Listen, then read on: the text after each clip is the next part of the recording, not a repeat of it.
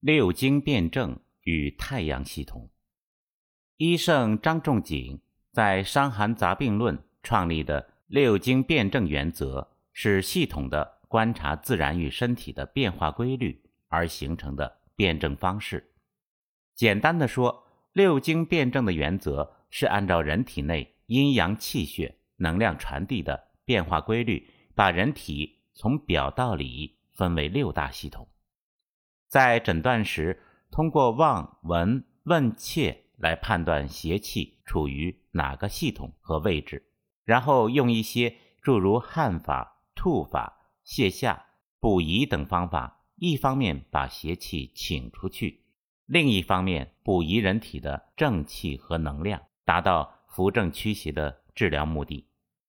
相对于西医把疾病归结为病毒，通过研制新型药物。来杀毒灭菌的方式，中医对人体副作用较小，而且这种以我为主的方式更具有主动性和主导性，不需要研究病毒和细菌的种类，把病毒和细菌都通称为邪气，把这些邪气请出去就可以了。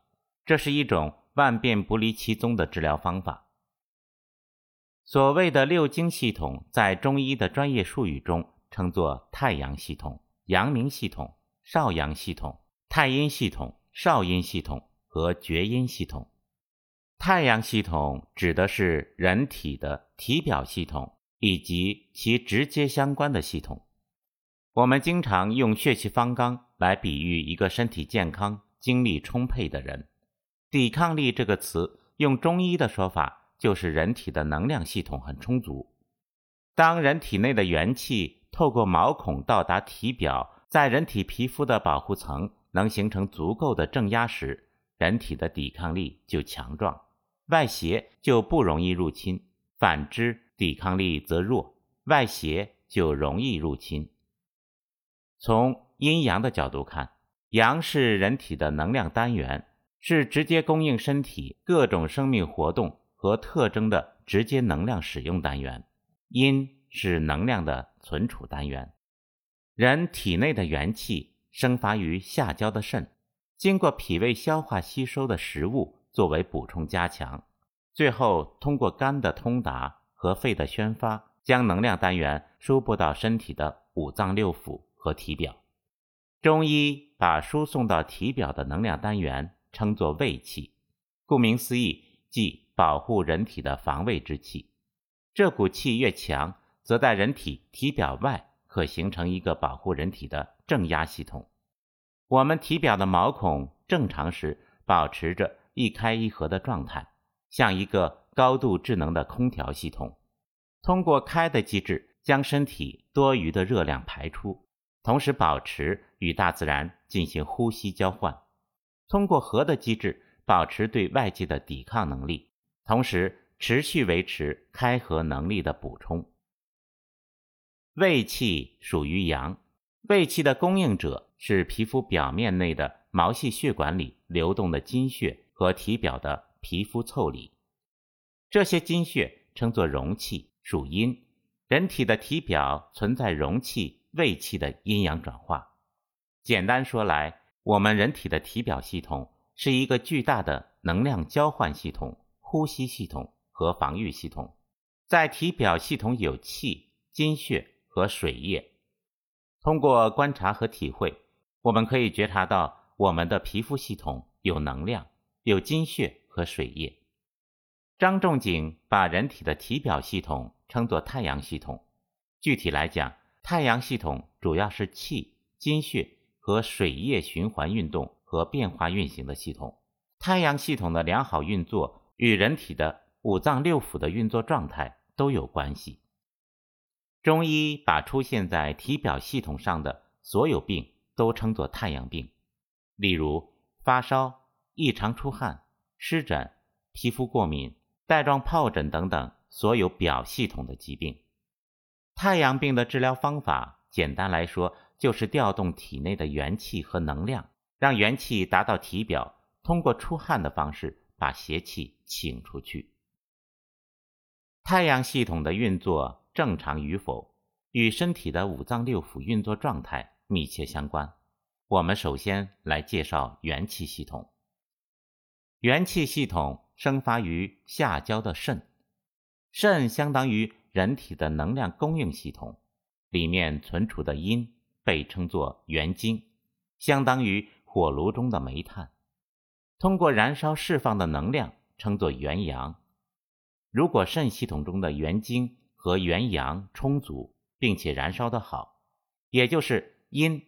能有效的转化为阳，下焦的肾气就生发的充足。肾气生发后，需要通过肠胃吸收食物的能量来作为补遗。元气之所以可以扩张到皮肤表面，还要取决于肺的宣发。肺系统相当于人体的鼓风机，通过宣发和速降，将人体的能量系统输布到体表毛孔当中去，同时。带动血液系统循环，将精血输送到体表的毛细血管中，保持元气的持续供应。下焦生发的肾气是否充足，与先天的体质密切相关，主要取决于遗传因素。肠胃对食物吸收转化的能量补遗能力，与后天的生活习惯和饮食习惯密切相关。一般说来，适量饮食。食用温暖、新鲜、容易消化的食物，有助于脾胃吸收食物，转化为能量。暴饮暴食、贪食生冷、难消化的食物，都不利于肠胃的能量转化，而且会伤害肠胃的功能。肺的宣发能力与先天的体质和合适的运动密切相关。一般说来，经常保持深呼吸的锻炼方式，有助于。肺系统的速降和宣发，所以较弱的先天体质、不良的生活习惯，都会削弱太阳系统的元气供应，而导致外邪容易入侵人体。比如，熬夜会导致肾气系统的供应不足；受寒和不正确的锻炼会削弱肺系统；暴饮暴食、贪食寒凉食品等不好的饮食习惯会伤害肠胃。这些方式都会削弱太阳系统的元气供应。太阳系统是人体体表的第一道防卫系统，这道系统的防御能力如果被削弱，我们身体被外邪入侵的可能性就会增大。太阳系统除了元气系统外，还有精血系统。人体最大的血液动力系统是心脏，心脏靠阳气的供给。有了动力和能量，心脏靠压缩的方式把血液通过动脉输送到全身，心脏通过扩张的方式形成负压，再把血液通过静脉回流回心脏，这样张弛有道的方式保证了血液在身体内持续循环。依靠心脏的运动能力，将血液输送到体表的毛细血管当中，这就是体表系统精血的来源。如果心脏的动力不足和阳气不够，整个身体新陈代谢的能力会下降。在前面的篇章中，我们学习了肝系统在血液循环中的作用。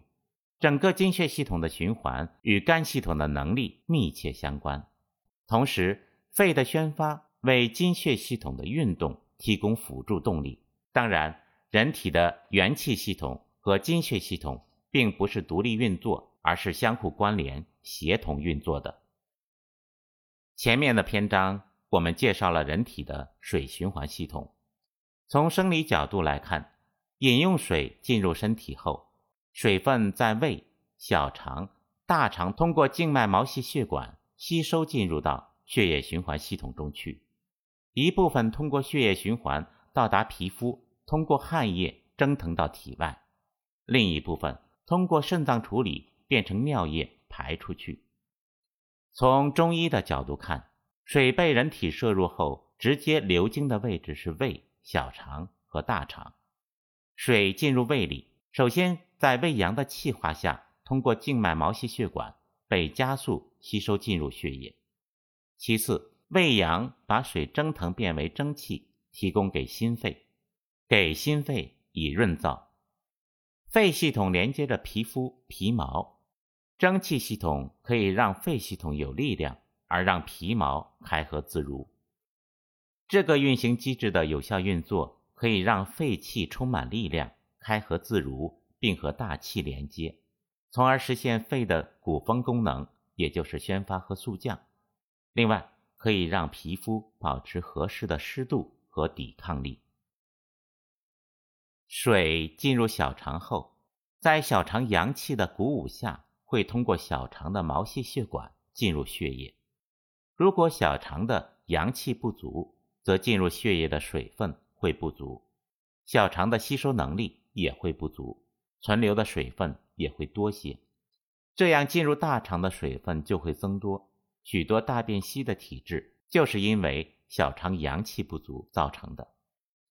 水分进入大肠后，会在大肠的阳气鼓舞下，通过毛细血管进入血液。如果大肠中阳气不足，也会出现便溏的情况。另一方面，有些人因为大肠阳气不足，大肠蠕动缓慢，反而会导致大便在大肠中停留时间过长，而出现便秘。中医称作为冷秘。如果长期服用泻药和润滑药物，反而会导致阳气进一步受损。人体的三焦系统有丰富的毛细血管和脂肪。水液在胃、小肠、大肠中气化后，可通过毛细血管进入三焦系统进行二次补偿分配。最后，水通过血液进入肾脏进行最后的过滤、蒸馏和二次分配。蒸腾的水液通过膀胱系统。分布到背部，形成人体背部的防卫系统。中医称作足太阳膀胱经。足太阳膀胱经遍布在背部，是人体体表的水液代谢和防卫系统。外部邪气入侵，内部五脏六腑的失调和元气供应不足，均会导致太阳系统出现异常。